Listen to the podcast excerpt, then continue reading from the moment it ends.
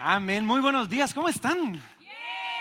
Miren que qué bueno tenerlos acá. Yo sé que es un feriado largo, yo sé que algunos pudieron haber salido, tomarse unos días y de hecho lo motivamos, pero, pero qué bueno tenerlos acá. Y sobre todo, tenerlos acá hoy, que estamos terminando nuestra serie Puedo.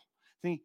Así que no se preocupen si alguno está viniendo y por primera vez dice, caramba, viene el final de la película. No se preocupen, ahorita los voy a poner al tanto para que estén, eh, para que estén, para que sepan qué está pasando. Pero déjenme ponerlos al tanto.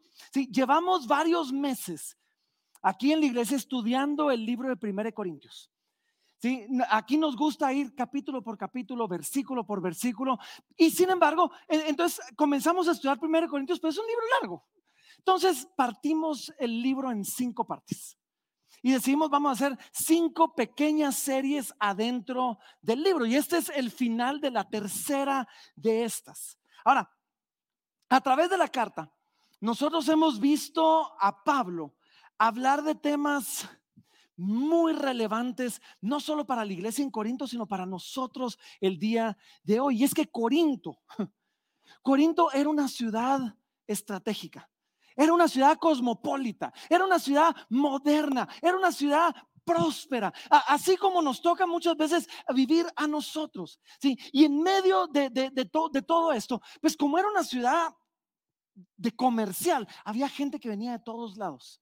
Entonces, habían personas de todo tipo de nacionalidades, no solo había mucha prosperidad, había mucha diversidad. Y afuera de la ciudad, afuera de la ciudad, cada dos años se llevaban a cabo unos juegos, tipo las Olimpiadas. Se llamaban los Juegos Ísmicos. Y por eso es que, si ustedes lo han notado, Pablo hace mucha referencia así, el que lucha, el que corre, el que, porque e, eran cosas que la gente entendía, así como los de los, de los juegos estos, luchan y, corren. Y, este tipo de, de juegos atraía todavía a más personas de todo el mundo acá y el ambiente en la ciudad era uno donde el pecado corría así libremente. O sea, libre, libremente. La inmoralidad sexual era increíble. En parte era porque ahí estaba el templo de Afrodita. Y en el templo de Afrodita tenían al menos, dicen los historiadores, mil prostitutas, que, cuyo servicio en el templo era eh, acostarse con los clientes, los adoradores, por así decir, como un acto de adoración a Afrodita. Ahora, en parte también la inmoralidad sexual se debía a que había gente de todas partes. Y yo no sé si han oído la frase de que un marinero tiene una mujer en cada puerto, pero, pero más, más o menos así, así era la cosa. Ahora, junto con esto, abundaba la idolatría. No solo estaba el templo de Afrodita, habían otro montón de templos y, y de, de, la mano de la idolatría venía esta inmoralidad sexual y la diversidad teniendo gente de todos lados, se imaginan ustedes, causaba, o sea, promovía un ambiente donde la división era fácil. Es fácil eventualmente decir, no, aquí estamos los guatemaltecos, allá están los, salvadoreños, ahí están los mexicanos que no, no nos metemos. Y eso estaba pasando. Y todo esto, de alguna u otra manera, se había colado a la iglesia. Se había colado un poquito a la iglesia y la iglesia comenzó a luchar con divisiones entre ellos muy similar a lo que estaba pasando en la ciudad, la iglesia comienza a luchar y se habían dividido. ahora esta iglesia que, que, era próspera, que tenía todo, se había comenzado a dividir y algunos decían, no, yo soy de Pablo. No, no, yo soy de Apolos. Y Pablo tiene que tomar un buen tiempo, los primeros capítulos de la carta, para recordarles a ellos y decirles, no, no, somos de Jesús. No, no nos equivoquemos. Pablo es chilerísimo, Apolos, buena onda, pero al final aquí se trata no de quién son nuestros líderes, sino quién es nuestro líder. Y de eso se trató nuestra primera serie. Nuestra primera serie del, libro de 1 Corintios, la serie Epicentro, precisamente trató de eso, regresar al centro donde nace todo, regresar al epicentro. Ahora, después de todo esto, vimos que la gente seguía viviendo una vida sexual inmoral seguía luchando con todo esto. O bien, quizás algunos que querían hacerlo bien se estaban preguntando, ¿Cómo vivo una vida que agrada a Dios en medio de una ciudad tan sexualmente abierta, tan, tan inmoral o tan libre en ese sentido? Y, y de eso se trató nuestra segunda serie, Contracultura. Vimos cómo en medio de vivir en una cultura, la iglesia está llamada a crear una contracultura, una cultura distinta, porque el cristiano se espera algo diferente, se espera más. Ahora, después de eso, el apóstol Pablo, y eso se ha tratado en nuestra tercera serie, el apóstol Pablo comienza a hablar del tema de la idolatría. Comienza a hablar del tema de la idolatría porque había gente que ya se había acostumbrado tanto, tanto a la idolatría que ya ni le ponían atención. Y era parte de sus vidas. Ya ni siquiera era algo que se detenían a pensar, ¿será que esto está bien? ¿Será que esto está mal? ¿Será que debería? ¿Será que no debería? Y entonces tomamos el tiempo para hablar de eso. Y habían algunos que tenían amigos, amigos que todavía no eran creyentes. Y estos amigos quizás a veces los invitaban a sus banquetes, porque la gente venía, ofrecía un sacrificio a sus dioses y después hacía un banquete. Entonces habían algunos que tenían amigos que los invitaban a sus banquetes y se estaban preguntando, ¿puedo ir? No puedo ir. ¿Puedo, comer? ¿Alguna de esa carne pudo haber sido sacrificada a un ídolo? ¿Será que sí? ¿Será que no? ¿Será que puedo? Entonces, algunos asistían sin cuestionar nada y otros se habían apartado completamente, diciendo, uy, no, yo no me meto con esa chusma, con esos impíos, con esos paganos. Ahora, dos veces en la carta, Pablo nos refuerza dos actitudes en la ciudad. Y es que en 1 Corintios capítulo 6 y versículo 18, el apóstol Pablo nos dice así, nos dice, huid de la fornicación. Y después, la semana pasada vimos en el 10-14, donde Pablo viene y refresca y dice, huid de la idolatría. Los dos pecados que predominaban en medio de esta ciudad. Y es que,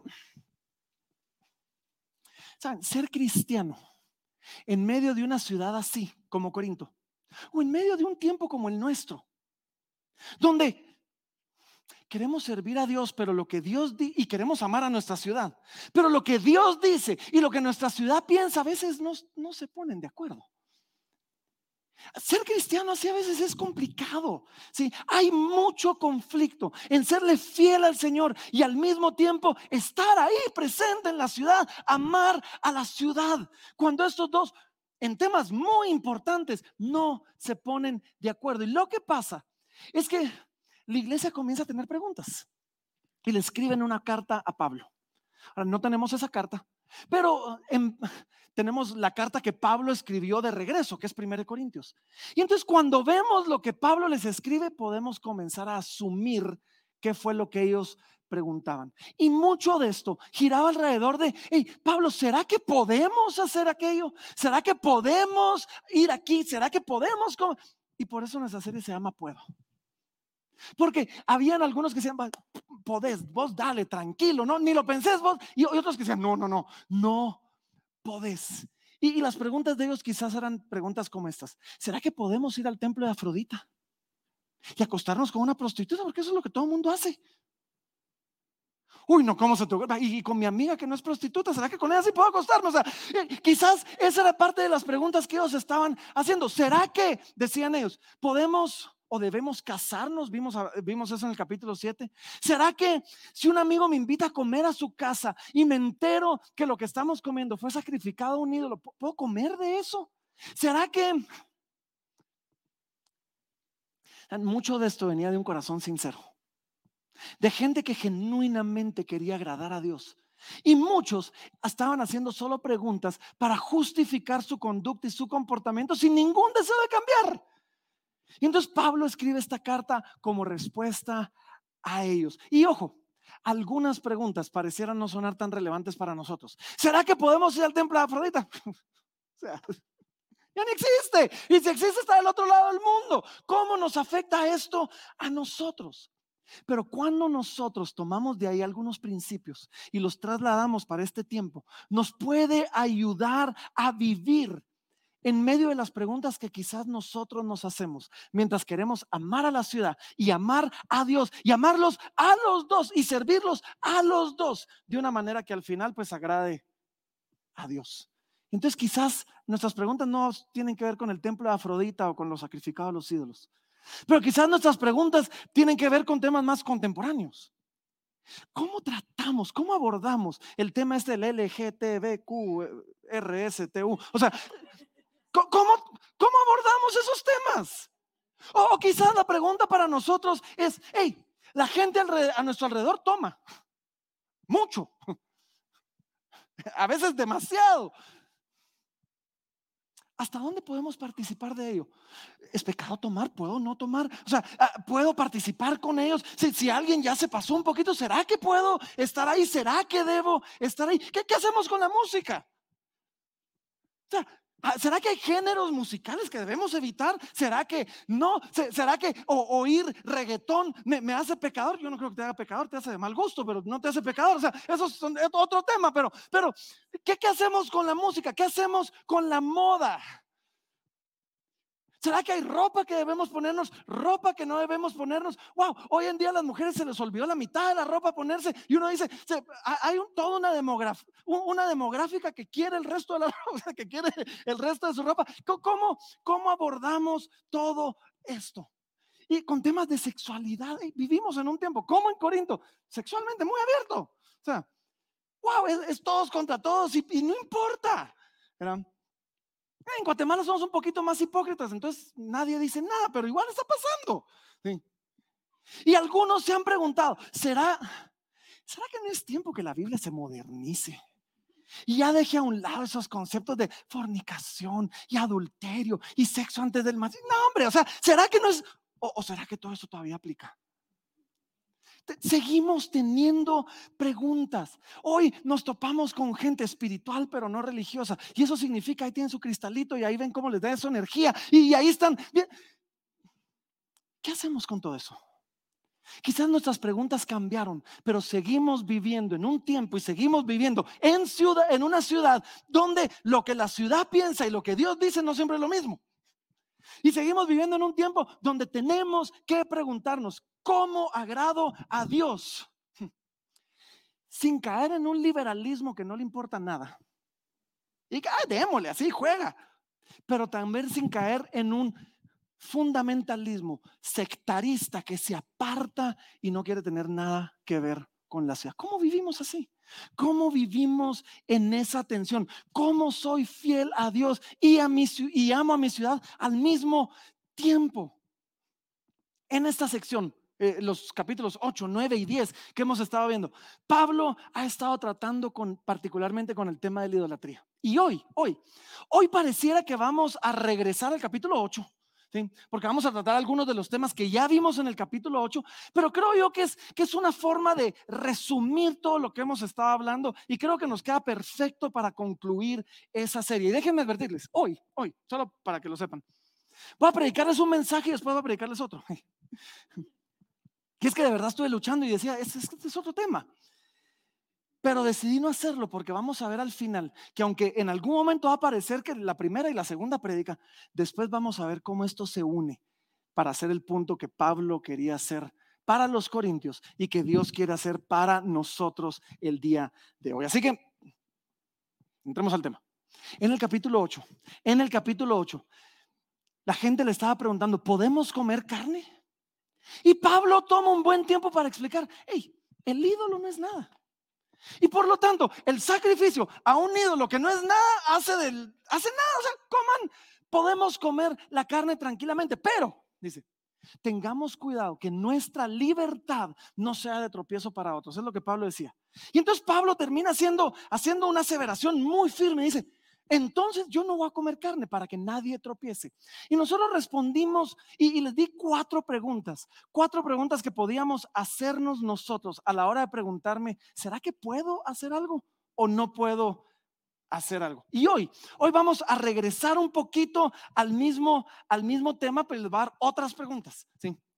Pero lo que tenemos que ver es esto, el ídolo, aunque no era nada, a Dios le importa nuestro corazón. Eso es lo que más le importa. Y parte de lo que el apóstol Pablo tiene temor es esto. Si tú participas de esto, puede ser que haya una parte de tu corazón que todavía cuando le están ofreciendo al ídolo, todavía así como que agache la cabeza con un poquito de temor porque de ahí saliste. Entonces Pablo decía, quizás en ese respeto que quieres mostrar, quizás por apoyar a tu amigo y entonces vas a participar de, no vaya siendo que tu corazón esté mostrando respeto y devoción y caigas en idolatría. O, dice, no vaya haciendo que alguien te vea y no entienda. Y al no entender, entonces ellos digan así como que, Entonces, y no que este era cristiano, pues, y no, y no entiendan tampoco. Entonces Pablo va a regresar un poquito a ese, a ese tema y nos va a enseñar que el sacrificio, aunque es un ídolo que no, que no es nada, tampoco es insignificante y sí importa un poco. Primera Corintios capítulo 10, acompáñenme. Primera Corintios capítulo 10, vamos a comenzar el día de hoy en el versículo número 15 y dice, dice así, dice, como a sensatos os hablo, juzgad vosotros lo que os digo. Me, encanta esto y este no es el tema, pero, pero miren qué chilero. Porque me encanta porque los corintios se jactaban de que ellos tenían todos los dones, eran sabios, eran prudentes, tenían... Entonces Pablo dice, ah, ya que son sensatos, ya que son sabios, ya que son tan pilas, con ustedes va a razonar porque ustedes van a entender. A veces, a veces sería más fácil para mí y para los maestros de la Biblia venir aquí y decirles, esto es y así háganlo y punto. Pero cuando algo se nos impone, no causa el mismo efecto que cuando entendemos algo. Porque cuando entendemos algo, ya no lo recibimos como una imposición, sino cree en nosotros una convicción. Y esa convicción es mucho mejor y mucho más poderosa que solamente una imposición de no pueden y no hagan. Entonces Pablo dice, voy a razonar con ustedes, voy a razonar. Pablo tenía la autoridad de mandar, pero dice, no, como sensatos os hablo. Juzguen ustedes lo que yo les digo. Y se van a dar cuenta que lo que les digo es cierto. Versículo 16 dice así, la copa de bendición que bendecimos, está hablando del, pan y el vino, la santa cena, la copa de bendición que bendecimos, no es la comunión de la sangre de Cristo. Y el pan que partimos, no es la comunión del cuerpo de Cristo. Siendo uno solo el pan, nosotros, con ser muchos, somos un cuerpo, pues todos participamos de aquel mismo pan. Mirad a Israel según la carne. Los que comen de los sacrificios no son partícipes del altar. ¿Qué digo pues? ¿Que el ídolo es algo? ¿O que sea algo lo que se sacrifica a los ídolos? Antes digo que lo que los gentiles sacrifican, a los demonios sacrifican, y no a Dios. Y no quiero que vosotros os hagáis partícipes con los demonios. Ahora bien, no estamos, este texto no está hablando de la Santa Cena. Pero vamos a regresar a, mencionarlo dentro de unas semanas que lleguemos a la mitad del capítulo 11, donde sí está hablando de la Santa Cena. Lo que Pablo está diciendo es, hey, cuando tomamos el pan, ¿qué es pan? Y cuando tomamos el vino, ¿qué es vino? Cuando pasa este acto, este rito, este sacrificio, el pan deja de ser solo pan y el vino deja de ser solo vino. Y en el Antiguo Testamento, los sacerdotes que participaban del sacrificio se hacían partícipes del altar. Entonces Pablo lo que está diciendo es, hey, los ídolos no son nada y lo que se sacrifica a ellos no es nada, pero el rito sí es algo y sí hace algo. Y debemos nosotros ponerle atención, ¿sí? Porque en Corinto hacía que el corazón de los que participaban se volcara hacia esos ídolos. Y hacía que el corazón de los que participaban se, volcara quizás a esos demonios. Y entonces lo que nos está diciendo es, aún cuando queremos participar en la vida de los que amamos que todavía no conocen al Señor. Y aún cuando queremos estar ahí para ellos, hay cosas donde trazamos la línea y decimos, te amo, pero de eso sí ya no. Te amo, pero pero aquí es donde yo trazo la línea. Hay líneas que no podemos cruzar y lo hacemos por dos razones. Uno, por nuestros propios corazones. No vaya siendo que al estar ahí comience a calar, porque comienza a calar. Y no vaya siendo que al estar ahí, número dos, seamos de mal testimonio para ellos y ellos no entiendan entonces ni la obra del Evangelio en nosotros ni la libertad que tenemos en Cristo. Os voy a poner de esa forma. Esta semana tuvimos la oportunidad de ir a una de esas fiestas que están ahora muy de moda, el, gender reveal, no sé si, saben, ¿cómo, ¿cómo, sería revelación de género? Eh, donde, donde una, una, una patoja que está embarazada, sí, entonces hace toda la fiesta para que todos sepamos si es hombre o mujer y hay apuestas y hay de todo. Y es, es alegrísimo. Entonces, eh, eh, una, una patoja de la iglesia nos había invitado, fue una odisea llegar ahí, pero en fin, soy buscado en Santa Rosalía y soy todo un criminal, pero ese es tema de otro día. Pero, pero... No, no es Santa Rosalía en, en Pero, pero bueno, la cosa es de que finalmente llegamos, finalmente llegamos y bueno, es, es hombre, eh, es hombre. Y Y estando ahí, el primo de, de, de, de la Tefi, el, el, primo de esta patoja, es nuestro instructor del gimnasio. Algunos, algunos de la iglesia vamos aquí a, a la bodega 4, solo si quieren ejercerse ahí vayan, porque los van a tratar bien. Pero eh, el, dueño del gimnasio es el primo de, esta patoja. Y se pueden imaginar una fiesta, había pizza, había coca, había de todo. Y le digo yo a Tian, le digo, Tian, tu presencia aquí me autoriza a mí a comer pizza. Le digo, el hecho que vos estés aquí me hace a mí pensar que la pizza está bien. Ahora estaba molestando y estábamos bromeando y ojo, aclaro que él no estaba comiendo pizza. Pero algo así funciona la cosa, ¿no? Hay cosas donde nuestra presencia ahí pareciera autorizar o avalar eso. Y entonces eso es lo que Pablo estaba diciendo. Pablo decía, hey, esto es sacrificado a demonios. Usemos criterio, tengamos cuidado a la hora de participar, sepamos dónde trazar una línea. Porque lo que no queremos es comunicar el mensaje de que esto está bien. Versículo 21, miren esto, dice, no, no, no podéis beber la copa del Señor y la copa de los demonios. No podéis participar de la mesa del Señor y de la mesa de los demonios. O provocaremos a celos al Señor. Somos más fuertes que Él. O sea, no provoquemos a celos al Señor. No nos va a ir bien. Entonces, esto nos deja un poquito en el aire. Porque el capítulo 8 pareciera que Pablo estaba diciendo, denle tranquilos, no pasa nada. Y ahorita pareciera que se puso un poquito más estricto. Y entonces, ¿qué hacemos? ¿Cómo desarrollamos criterio para saber cuándo podemos participar de algo, cuándo no podemos participar de algo, cuándo algo está bien y es parte de mi libertad cristiana y cuándo, aún siendo parte de mi libertad cristiana, no está bien? Necesitamos nosotros desarrollar el criterio, el discernimiento para poder ser buenos testigos del Evangelio en medio del mundo. Y entonces, en las siguientes eh, versículos, aunque en el capítulo 8 les di cuatro preguntas que podíamos hacer, hoy les voy a dar cinco distintas que podemos ayudar a complementar para responder la pregunta, ¿puedo? ¿Será, ¿será que puedo? ¿O será que no puedo? Versículo 23, miren esto. Pablo dice, todo me es lícito, pero no todo me conviene. Todo me es lícito, pero no todo edifica. Ahora, ojo, ojo, ojo, paremos, paremos. Esto de todo me es lícito no es necesariamente así. Había un contexto. ¿Qué estaba pasando? Corinto era una colonia romana. En Roma, la fornicación, pensemos en los pecados principales, y la idolatría era legal los romanos tenían un libertinaje terrible y entonces Pablo dice, hey, ante la ley romana esto es lícito. Todo esto es lícito. Y, aún nosotros como cristianos, la libertad en Cristo nos permite que hay algunas cosas que te puedo comer la carne si el ídolo no es nada. Venga. Dice, todo me es listo, pero no todo conviene. Ahora digo esto porque yo me he topado con patojos que la Biblia dice que todo me es lícito, así que yo voy a ir a todo es lícito, pastor. O me va a decir usted que la Biblia se equivocó. No es eso lo que está diciendo, sí, no es eso lo que está diciendo. Ahora, en base a esto, la primera pregunta que debemos nosotros hacer es esta: ¿es lícito? Si tú eres creyente, ojo, si tú eres creyente y te estás preguntando, ¿será que puedo tomar alcohol?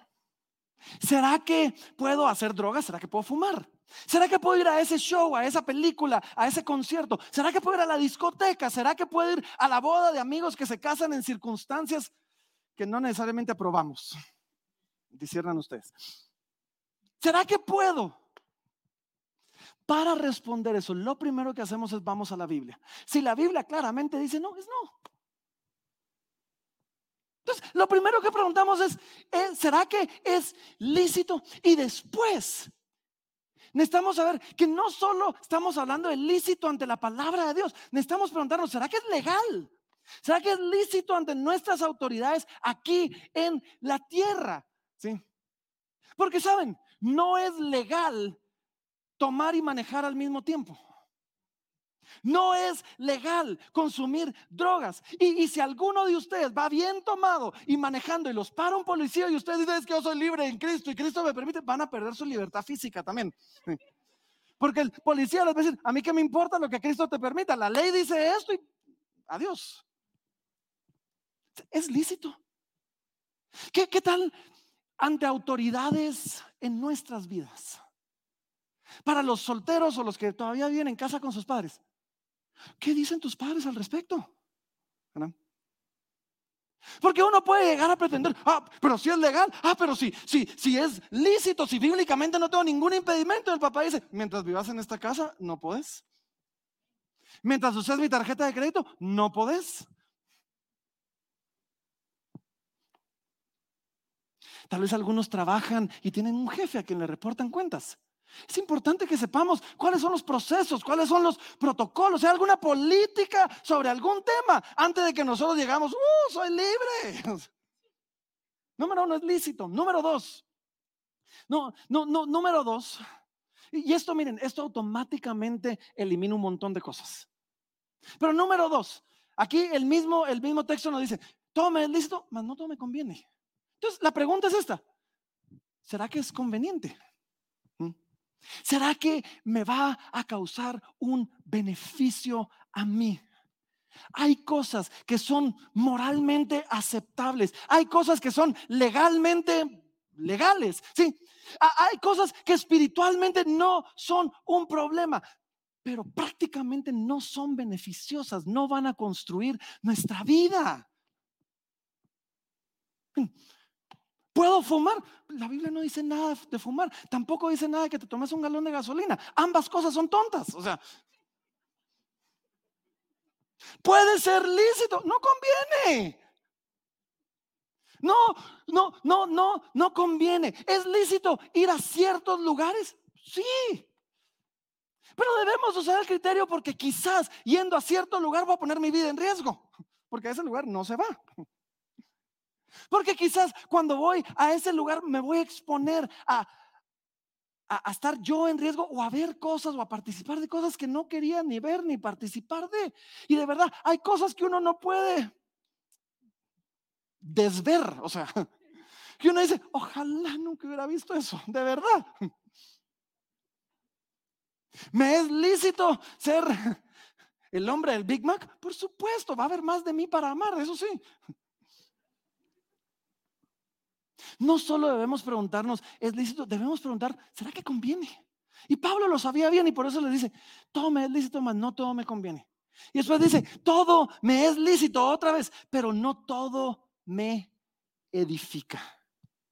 Versículo 24 dice, ninguno busque su propio bien, sino el de otro.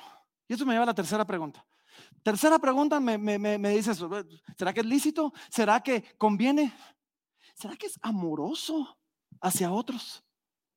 ¿Será que esto está demostrando que amo a mi prójimo como a mí mismo?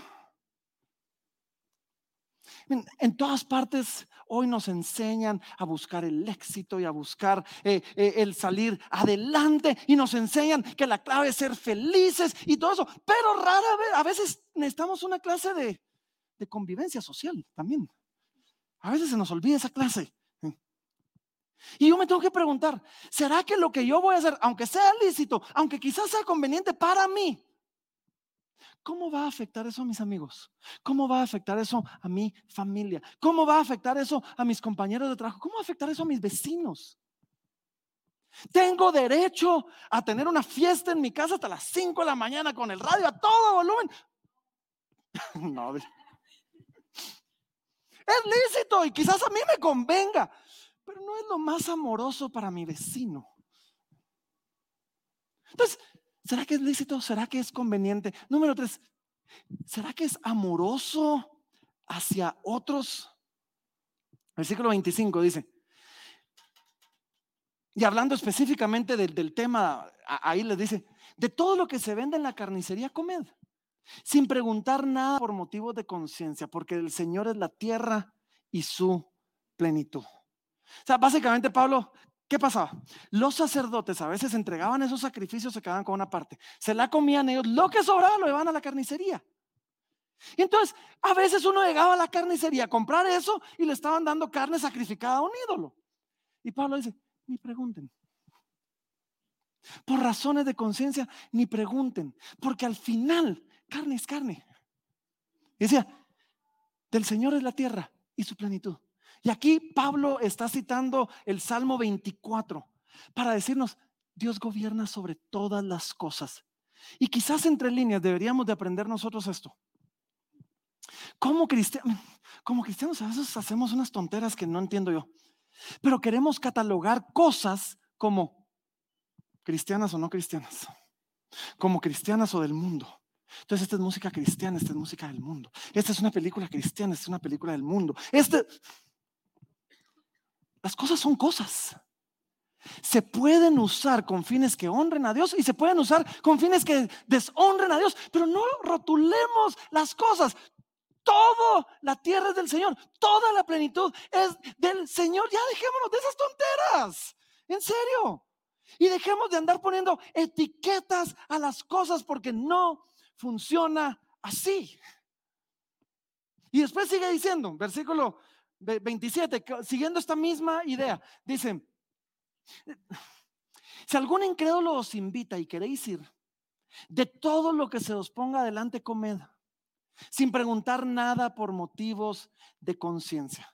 Mas si alguien os dijere, esto fue sacrificado a los ídolos, no lo comáis, por causa de aquel que lo declaró y por motivos de conciencia, porque el Señor de la tierra y su plenitud, la conciencia digo, no la tuya, sino la del otro. Pues, ¿por qué se ha juzgar mi libertad por la conciencia de otro? Y si yo con agradecimiento participo, ¿por qué de ser censurado por aquello que doy gracias? Entonces, dos cositas que yo quiero que hagamos aquí rápidamente. Pablo dice, van a la carnicería, ni pregunten. Si alguien los invita, ustedes tampoco pregunten. Ahora, ese quizás no es tanto nuestro tema el día de hoy, pero traigan eso a negocios. Traigan eso a dinero, etcétera. Alguien, mira, te quiero comprar tu carro. ¿Y de dónde viene el dinero? ¿Será que sos narco? No pregunten. Porque si les dicen, ahí sí ustedes, por razones de conciencia y por testimonio al otro, van a decir, mira, de eso no puedo participar. Pero no, no preguntemos, dice el apóstol Pablo. Y esto me lleva a nuestra cuarta pregunta. ¿Es lícito? ¿Conviene? Después nos dice, eh, ¿es amoroso? Y número cuatro, miren, esto esto es bien importante. ¿Será que es evangelístico aquello que yo estoy haciendo? ¿Será que aquello lo que yo voy a participar es evangelismo? ¿Será que va a ayudar a que el evangelio sea comunicado sin tropiezo? ¿Será que va a hacer que algunos me vean y duden de la obra del evangelio en mí y digan, no que será creyente pues? Hay cosas que nuestra conciencia no nos condena, pero hace que otros cuestionen nuestra fe, hacen que otros cuestionen la obra del Evangelio.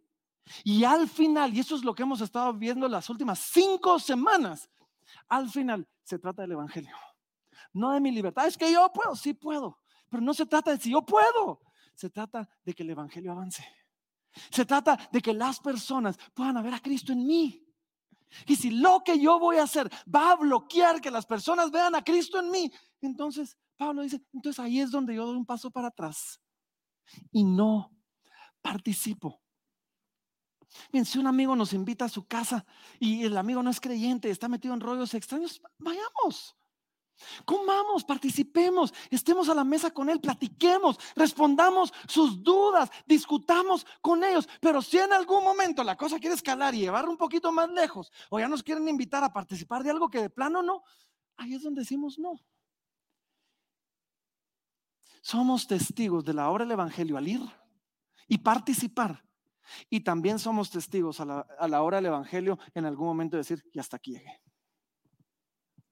Necesitamos hacer ambos, ¿sí? En todas estas cosas, ven, todo lo que hemos estado hablando, lo hemos venido diciendo en semanas. Lo que, lo que Pablo nos está diciendo es que debemos amar a Dios, Debemos amarnos a nosotros mismos y cuidarnos a nosotros de vivir una vida que agrade a Dios. Y debemos amar a nuestro prójimo. Y asegurarnos de que no seamos de tropiezo para ellos. Cuidar, cuidarnos de vivir vidas donde nuestras vidas, nuestras conciencias no nos condenen y las conciencias de otros tampoco tropiecen. Lo más importante, ojo, es que el Evangelio sea comunicado. Eso es lo más importante. Lo más importante es que nosotros podamos ser partícipes de llevar el Evangelio a otros. Y por eso siempre, siempre, siempre debemos estar pendientes en cómo nuestra conducta va a impactar el avance efectivo del Evangelio. Si esto va a ayudar a que el Evangelio avance, démosle. Si esto no va a ayudar a que el Evangelio avance, sino va a ser un tropiezo, aunque sea lícito, aunque me convenga, aunque tenga todo el derecho de hacerlo, quizás no hay nada más chilero que renunciar voluntariamente a mi libertad por amor a otro. Es chilerísimo eso. Ahora, eso es voluntario. En el momento que alguien me lo impone, se volvió legalista. Y por eso es que les digo, para mí sería tanto más fácil decir, no hagan esto, no hagan esto, sí hagan. Yo no voy a estar parado delante del Señor cuando ustedes lleguen. Ustedes van a estar. Y ustedes tienen que tomar, sus propias decisiones y desarrollar su propio criterio y poner en su corazón las prioridades en el orden correcto. Y, y lo que va en el número uno es el Evangelio. El avance de la obra del Evangelio. Cuando ¿cómo, ¿Cómo amamos a nuestros amigos no creyentes? ¿Cómo somos parte de sus vidas? Y a la vez no comunicamos que estamos de acuerdo con lo que están haciendo. Es complicado, ¿no? Es bien complicado. Amamos a nuestra ciudad, nos involucramos en ella, amamos a nuestros amigos, nos involucramos con ellos. ¿Y cómo? Así como lo hizo Jesús. Pero así como lo hizo Jesús, después nos apartamos y nos lamentamos sobre el pecado que hay en ellos. Y clamamos a Dios para que abra sus ojos. Así es como lo hizo como lo hizo Jesús y así es como lo debemos hacer nosotros. Ahora, en el versículo 31 va a hablar de la gloria de Dios y ahora vamos a regresar a eso. Pero en el 32 nos da la última pregunta que les quiero plantear hoy y nos dice así, no seáis tropiezo ni para judíos, ni a gentiles, ni a la iglesia de Dios. Entonces, pregunta número 5. ¿Es lícito? ¿Me conviene? ¿Es amoroso? ¿Es evangelístico? Número 5 va a ser de tropiezo para alguien? ¿Será que esto va a hacer tropezar a alguien? ¿Va a hacer que alguien peque cuando me vea a mí haciéndolo? Ahora, ni tú ni yo somos responsables de lo que alguien haga. Nunca. Pero sí somos responsables de lo que nosotros hacemos y responsables de haber considerado o no el cómo esto puede impactar a otros. Así que considerémoslo. ¿Será que esto va a ser de tropiezo para alguien? Y quizás voy a llegar a la conclusión que no y lo voy a hacer y alguien tropezó y eso no es mi culpa y, está bien, pero eh, tengo un corazón genuino delante del Señor que está preguntándolo. El problema es cuando ni siquiera lo preguntamos. Cuando ni siquiera, ni siquiera nos preguntamos esto. Y termina este texto, este capítulo, con Pablo poniéndose otra vez a sí mismo como ejemplo como ejemplo de, poner la prioridad del Evangelio por encima de su propia vida y de sus propios beneficios. 33 dice así, como también yo en todas las cosas agrado a todos, no procurando mi propio beneficio, sino el de muchos, para que sean salvos. Y ese es el punto. El punto es si otros van a conocer, amar, seguir, servir, ver, adorar a Jesús a causa de mi vida o van a tropezar y alejarse de Jesús a causa de mi vida.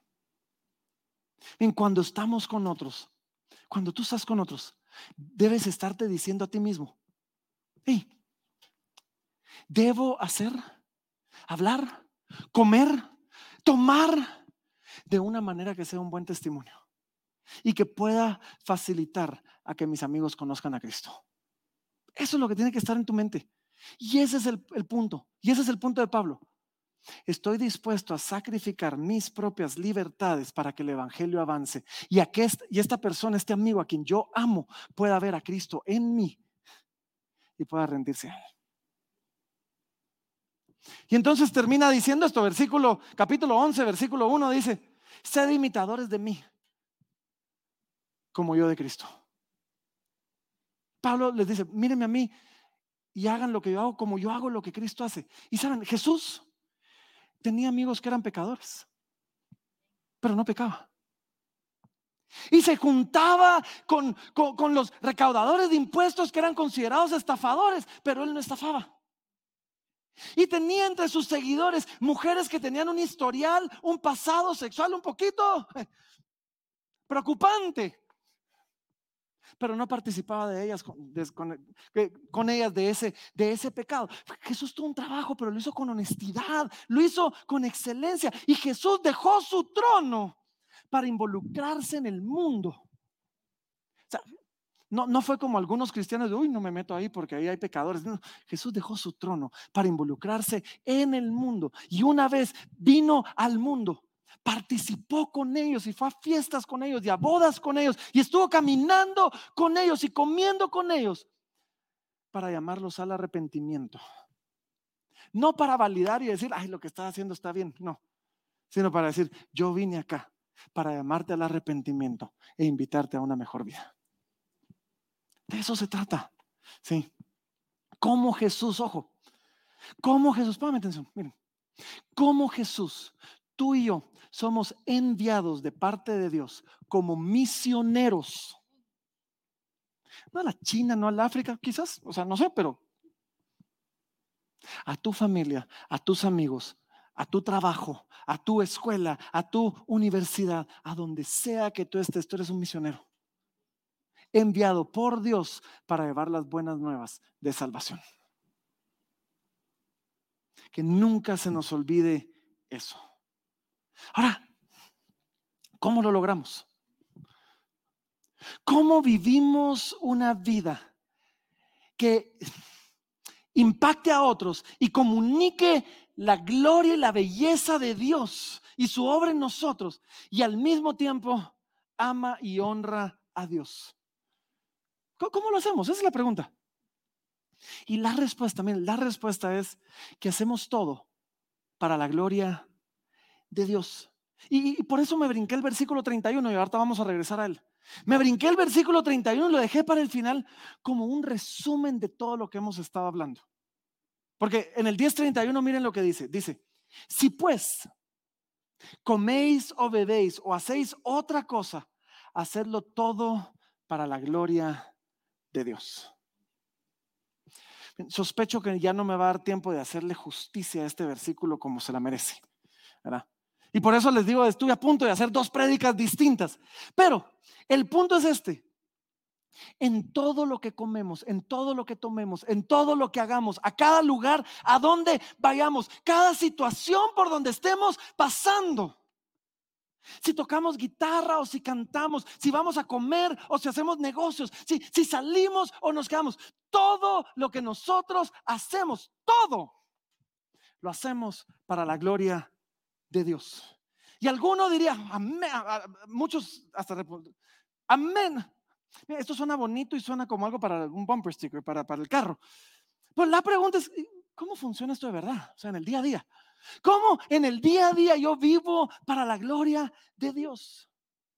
Y lo que tenemos que hacer es, hay dos engaños que tenemos que darnos cuenta cuando se trata de, de, vivir para la gloria de Dios, que son engaños, mentiras del diablo que tenemos que evitar.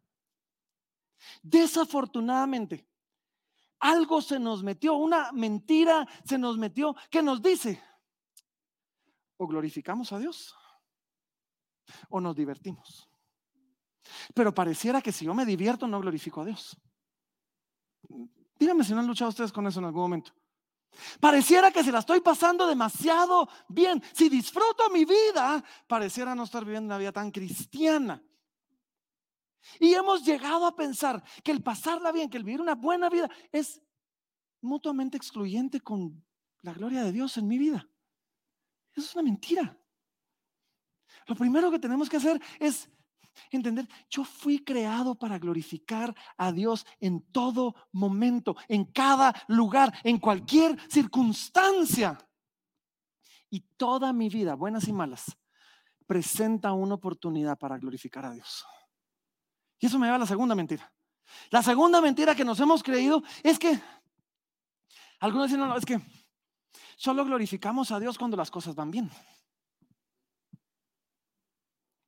Y es que el problema es que muchas religiones, miren, muchas religiones nos han enseñado a llegar delante de Dios y, oramos y se nos metió y le decimos, Señor, dame salud, dame belleza, dame riqueza, dame inteligencia y entonces voy a ser feliz.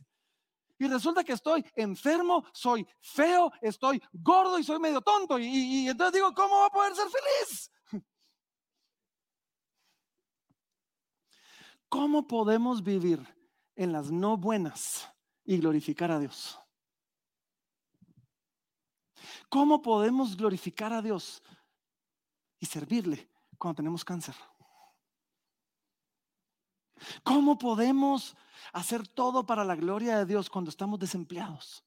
Cuando estamos quebrados, enfermos, cuando estamos solteros o casados para algunos y lo ven como... Pero es otro tema. ¿Cómo podemos ser felices? ¿Cómo podemos adorar a Dios en medio de todo eso? Y muchos dirían, ay, suena lindo y bonito, pero es imposible. ¿Y saben qué? Es posible.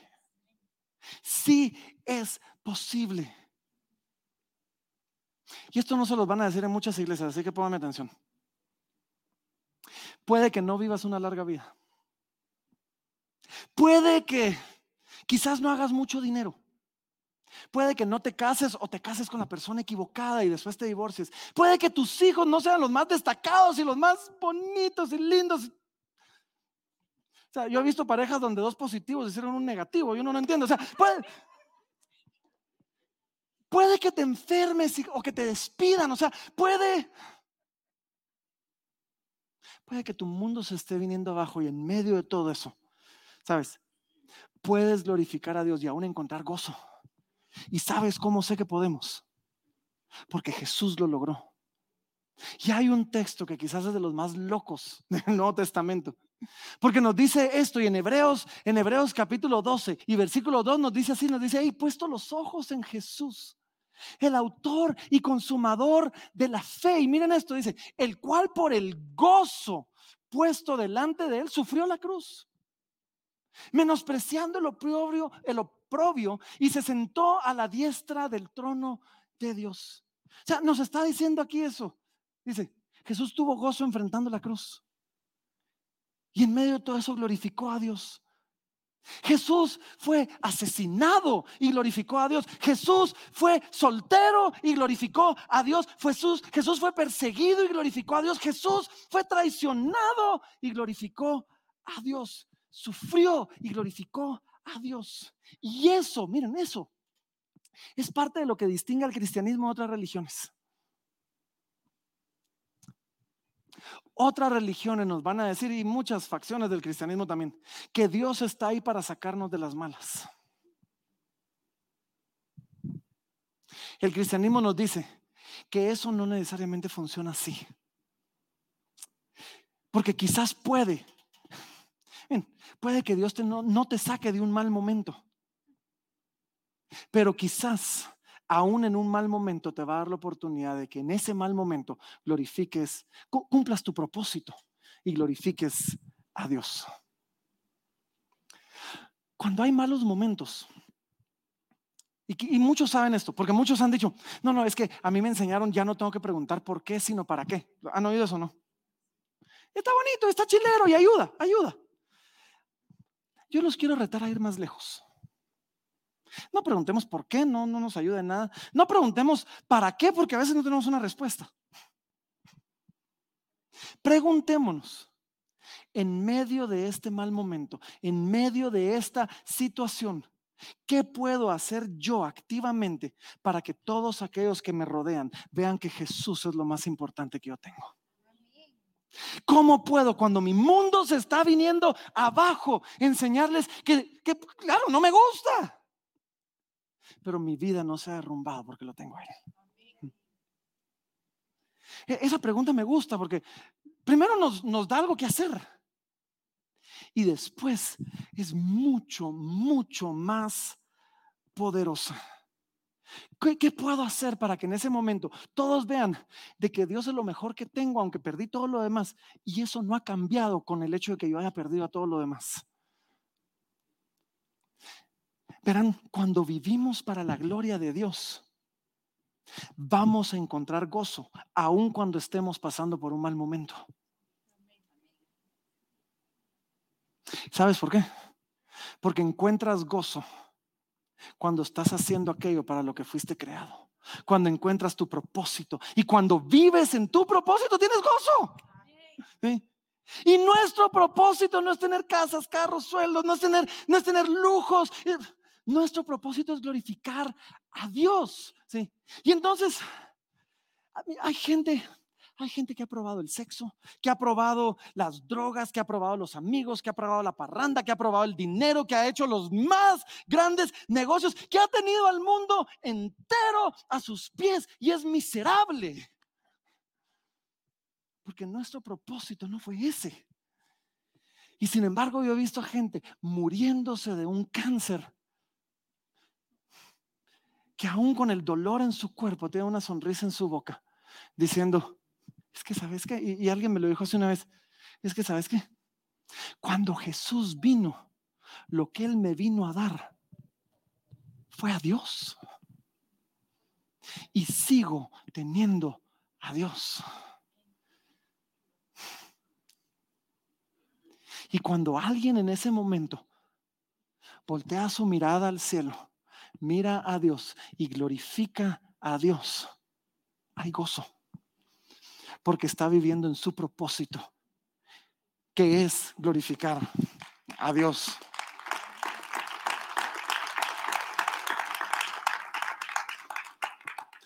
Si glorificas a Dios, vas a ser feliz, punto.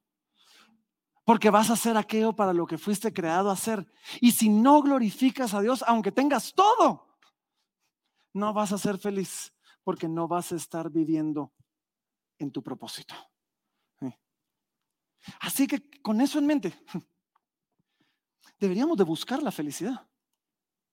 Con todo nuestro corazón, con todo nuestro ser, con pasión. La felicidad que viene de una vida que glorifica a Dios. Pero ojo, ojo, no cambiemos la gloria de Dios por comida o por parranda o por dinero o por mujeres o por sexo o por licor. No, no cambiemos la gloria de Dios por eso.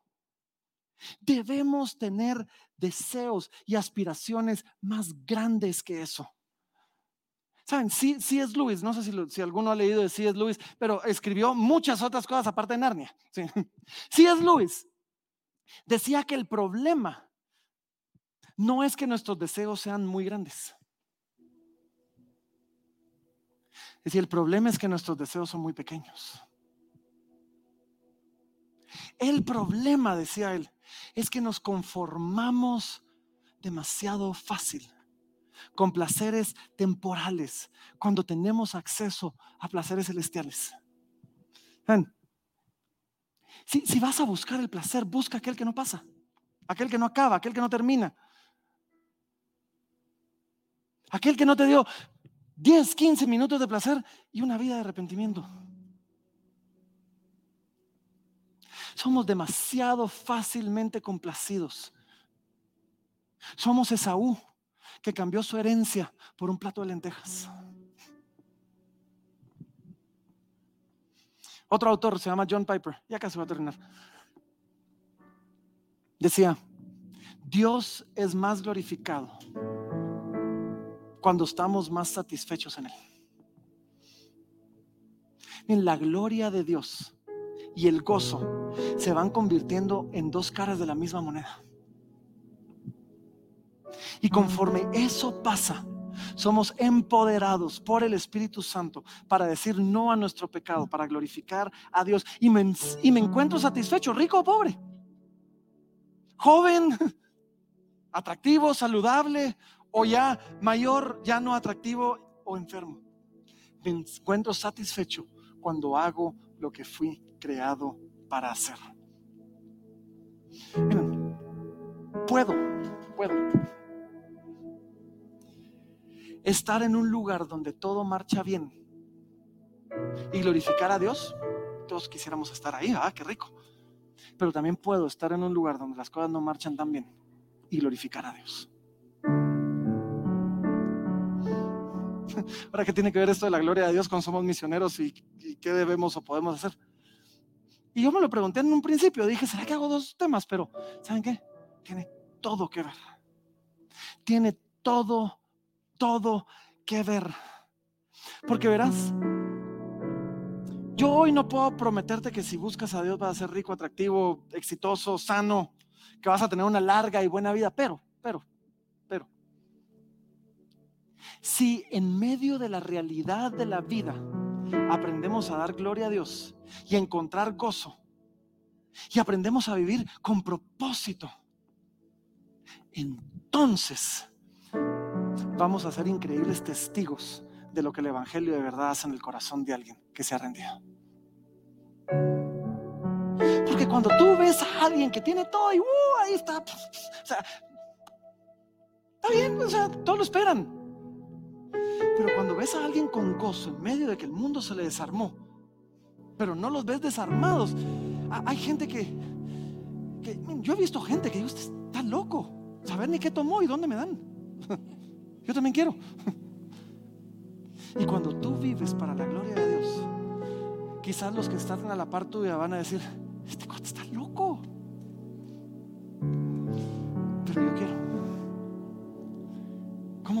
Me tiene que toser encima? O sea, ¿qué, ¿qué, me tiene que hacer para que se me pegue un poquito eso?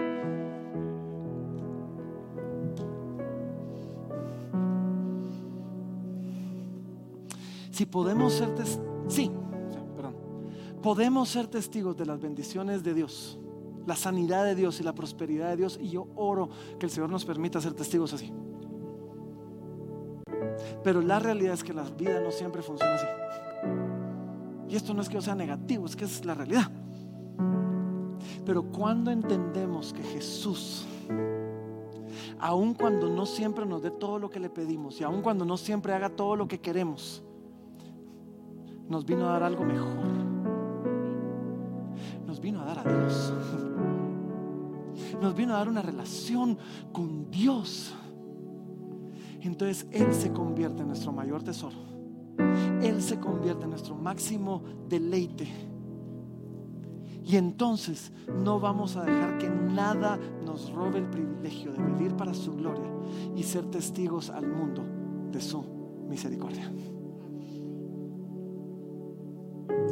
Así que vamos, vamos a orar, vamos a orar. Les voy a invitar a que si pueden hacerlo cómodamente se pongan de pie. Vamos a orar, vamos a pedir al Señor que ponga en nosotros una convicción fuerte del llamado como misioneros que cada uno de nosotros tenemos. Y que su espíritu nos empodere para vivir una vida que glorifica a Dios, sea donde sea que estemos.